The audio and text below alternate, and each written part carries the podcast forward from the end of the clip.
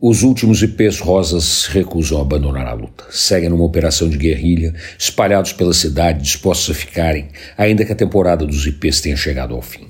Não adianta. Tem sempre alguém que não vai embora. Seja a planta, seja a gente, seja a onda que morre na praia, tem sempre alguém disposto a pagar o preço e ficar para ver, tanto faz o resultado do jogo. Quando mataram Wild Bill Hickok, ele tinha na mão um full hand, que daí para frente passou a ser conhecido como a mão do morto. E entre os quadros mais famosos do impressionismo está A Casa do Enforcado. A vida é assim. Quando menos se espera, se morre. Como diz um bom amigo, é só estar vivo para se morrer.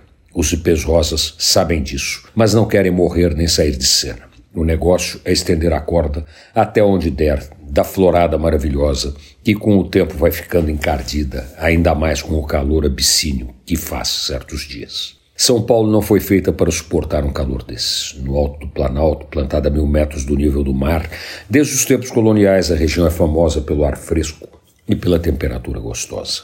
Ninguém sabe quem puxou o cabelo do Exu.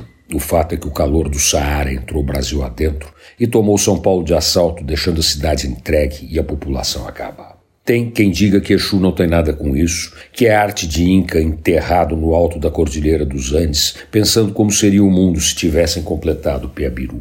Só que o ser não existe na vida, ou é ou não é. O ser faz parte da futurologia, que não explica nada porque não aconteceu. Quem sabe dos outros é fofoca, maledicência e inveja brava. Se antes era cedo, agora já é tarde, mas os IPs seguem em frente será difícil acabar com suas flores. Antônio Penteado Mendonça para a Rádio Dourado e crônicasdacidade.com.br